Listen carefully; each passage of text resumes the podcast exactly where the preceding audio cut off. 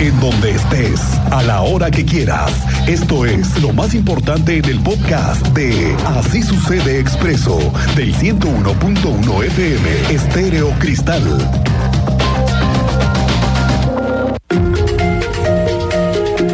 Esta mañana se ha equipado a la Policía Municipal del Marqués, que déjeme decirle que es uno de los municipios que más familias recibe todos los días, de los que más crece y en el que los inversionistas le ponen atención, la población, los fraccionamientos, los servicios están creciendo y el censo más reciente lo dice. Hoy estuvo el Gabinete de Seguridad del Estado arrancando la semana en el Marqués y metiéndole presupuesto para equipar con más patrullas y algo que también vienen pidiendo los ciudadanos, que es el de mejorar y equipar a los elementos que están atendiendo vialidades. Como pues en todos lados ha aumentado el tráfico, se necesitan más y mejores elementos en la calle. Cuéntanos, Iván González, ¿cómo te va? Muy buenas tardes. Miguel Ángel, muy buenas tardes. Como bien menciona, vamos a iniciar por partes. Como bien mencionabas, se busca fortalecer la seguridad del municipio de Marqués y se estarán invirtiendo en este 2023 187 millones de pesos para reconstruir el tejido social. El presidente municipal Enrique Viga Carriles detalló que se trata de 100 millones de pesos en materia de seguridad que estarán invirtiendo en patrullas, equipamiento de policías y tecnología. 51 millones de pesos en materia deportiva para alejar a los niños y jóvenes de las adicciones. 31 millones de pesos al Centro Libre para Prevención de Adicciones. Con esto se busca, dijo el edil, eh, atacar delitos que se realizan con mayor frecuencia en este municipio, que son el robo a casa de estación, robo a comercio, así como el, el narcomenudeo y el robo a transporte. Escuchemos. Aquí, la paz se construye con proximidad, con prevención social, con oportunidades de educación y empleo, con una gran participación de las familias marquesinas en nuestras comunidades y con capacidad de respuesta por parte de la Secretaría de Seguridad Pública y Tránsito, y Tránsito Municipal de nuestro municipio. Hoy damos un paso más en nuestra estrategia de defender al Marqués mediante el fortalecimiento permanente de su labor. Y como él mencionaba Miguel Ángel, también eh, esta mañana el, el presidente Enrique Vega Carreles encabezó la ceremonia de entrega de equipamiento de a policías por la Secretaría de Seguridad Pública Municipal. Estuvo acompañado del gobernador del estado, Mauricio Curi González, con una inversión de 58 millones de pesos. Entregaron 42 unidades, 20 patrullas, 10 motocicletas y 12 cuatrimotos, con lo cual se fortalece la corporación para brindar una atención oportuna a la ciudadanía ante los reportes que se emitan al 911. Asimismo, se incorporaron 50 nuevos agentes viales que ayudarán en la movilidad del municipio, así lo dio a conocer el secretario de Seguridad Pública, Javier Cortés, y por su parte el gobernador del estado, quien atestiguó este acto, reconoció que el municipio eh, ha tenido una importante inversión y que atiende a planes estatales de seguridad que le permitirá convertirse en una de las mejores policías del estado. Escuchemos al gobernador del estado, Mauricio Curi González. Estas nuevas patrullas permiten mejorar la capacidad de respuesta y vigilancia en las distintas zonas de su municipio. También, el día de hoy, por lo que escuché, 50 nuevos, nuevos integrantes se unen a la corporación. Y de verdad les digo aquí a las y a los policías, no hay momento más complicado para ser papá, para ser maestro, para ser gobierno y para ser autoridad. En el año, pues así, este acto se llevó en la ex hacienda de Jesús María, en el municipio del Marqués. Bien, Iván González, gracias por este reporte. Por cierto, que el gobernador del estado, Mauricio Curi, informó que pedirá al comandante de la decimosegunda región militar de Irapuato, Enrique Covarrubias, que no se vaya a la Guardia Nacional de Querétaro y que además exista una mayor coordinación. Esto luego de que se dio a conocer que las carreteras de Querétaro son las más peligrosas del país para los transportistas, debido al número de asaltos registrados en las carreteras. De acuerdo con datos de la Fiscalía General de la República, Querétaro ocupa este primer lugar. No lo puede decir. Bueno, este martes tendrá una reunión con el secretario general a quien le va a hacer esta petición. y que por supuesto tengamos más coordinación y que nos ayuden mucho como lo están haciendo y que sigamos trabajando en conjunto. La parte, la parte de la 57 de hace tiempo agarramos a la banda que estaba robando y lo agarró la fiscalía y la policía. Oiga, me voy enterando que tenemos denuncias por hostigamiento sexual en escuelas y que fueron denunciadas. Tú sabes más de este tema, Andrea Martínez. Te saludo, muy buenas tardes. ¿Qué tal, Miguel Ángel? Muy buenas tardes y también a toda la audiencia. Pues así es, se han presentado eh, ocho denuncias en contra del mismo número de docentes de escuelas de nivel secundaria en Querétaro por hostigamiento sexual en agravio. De también eh, pues ocho estudiantes. Así lo informó el día de hoy el secretario de la Contraloría Estatal, Oscar García González, quien bueno, él eh, pues nos explicaba que padres de familia se acercaron justamente a la Secretaría para interponer estas eh, denuncias, las cuales, bueno, también fueron remitidas al Tribunal de Justicia Administrativa, por lo que se encuentran en la fase de investigación. Escuchamos eh, pues esta información que nos daba a conocer el secretario de la Contraloría Estatal nosotros a presentar las denuncias. Nosotros les estamos dando el trámite correspondiente justamente para verificar, comprobar y hasta el momento ya llevamos ocho de esas procedentes, las tornamos al Tribunal de Justicia Administrativa para que sean ellos los que apliquen la sanción. También García González uh, dio a conocer que estos ocho maestros, que son de diversos planteles, ya fueron cesados, pero la investigación sigue para que se les imponga como sanción una inhabilitación que iría de entre los 10 y 20 años para que no vuelvan a laboral en el sector público. Agregó, bueno, que pues eh, se trabaja en varios programas de capacitación contra el acoso y hostigamiento sexual que ya están aplicando en todas las dependencias del gobierno del estado e incluso, bueno, adelantó que justamente estos programas también buscarán llevarlos al magisterio queretano. Aunado a ello, reveló que se está en el proceso de que los docentes en la entidad firmen un documento llamado No al acoso, pues el gobierno busca implementar todas las herramientas posibles para evitar que sucedan estas situaciones. Esta fue la información, Miguel Ángel. Bien, gracias, Andrea Martínez. Pendientes con el tema escolar y el tema de los hostigamientos y el acoso escolar. Muy, muy pendientes.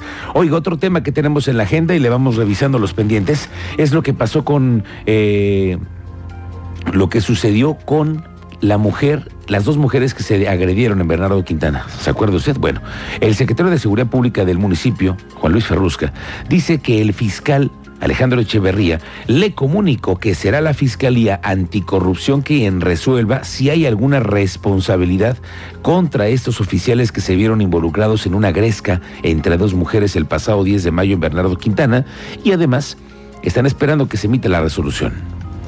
El fiscal general del Estado ya nos mencionó la semana pasada que será la Fiscalía Anticorrupción quien defina si existe alguna responsabilidad por parte, pues en su momento de la denunciante.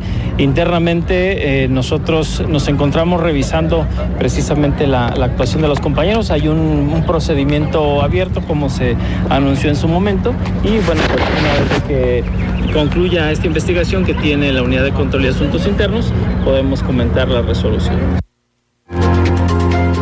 Oiga, mire cómo han incrementado las infracciones que se han aplicado en el tramo municipal, el nuevo tramo municipal de la carretera 57, este que se encuentra en la entrada después de bajando con Inca, ya ve que están ahí dos unidades de la Dirección de Movilidad. Bueno, ya son más de 600 las multas desde enero que la Secretaría de Movilidad asumió la administración de estos que son, pues son, son casi 7 kilómetros que están desde la Fiscalía hasta la intersección que tiene 5 de febrero. El secretario de Movilidad, Rodrigo Vega, dice que esto ha sido por rebasar los límites de velocidad. ¿Sabe qué? Han encontrado a algunos Checo Pérez de hasta 160 kilómetros por hora en esa vialidad. Oiga, ¿cómo puede ser? Mire que están intentando reducir los límites de velocidad en esta zona y van a estar realizando un operativo carrusel ahora con la Guardia Nacional.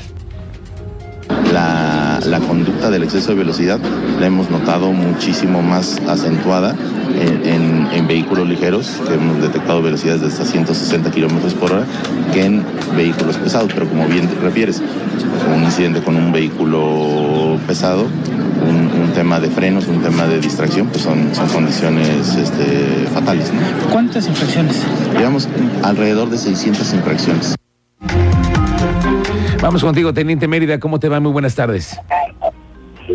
Muy buenas tardes, Miguel Ángel. Muy buenas tardes a nuestra audiencia para llevarles parte de lo que está ocurriendo en estos momentos al exterior de las instalaciones de la Fiscalía General del Estado con repartidores manifestándose pidiendo justicia para su compañero, quien fue agredido con arma de fuego el fin de semana al interior de un bar en el municipio de Corregidora.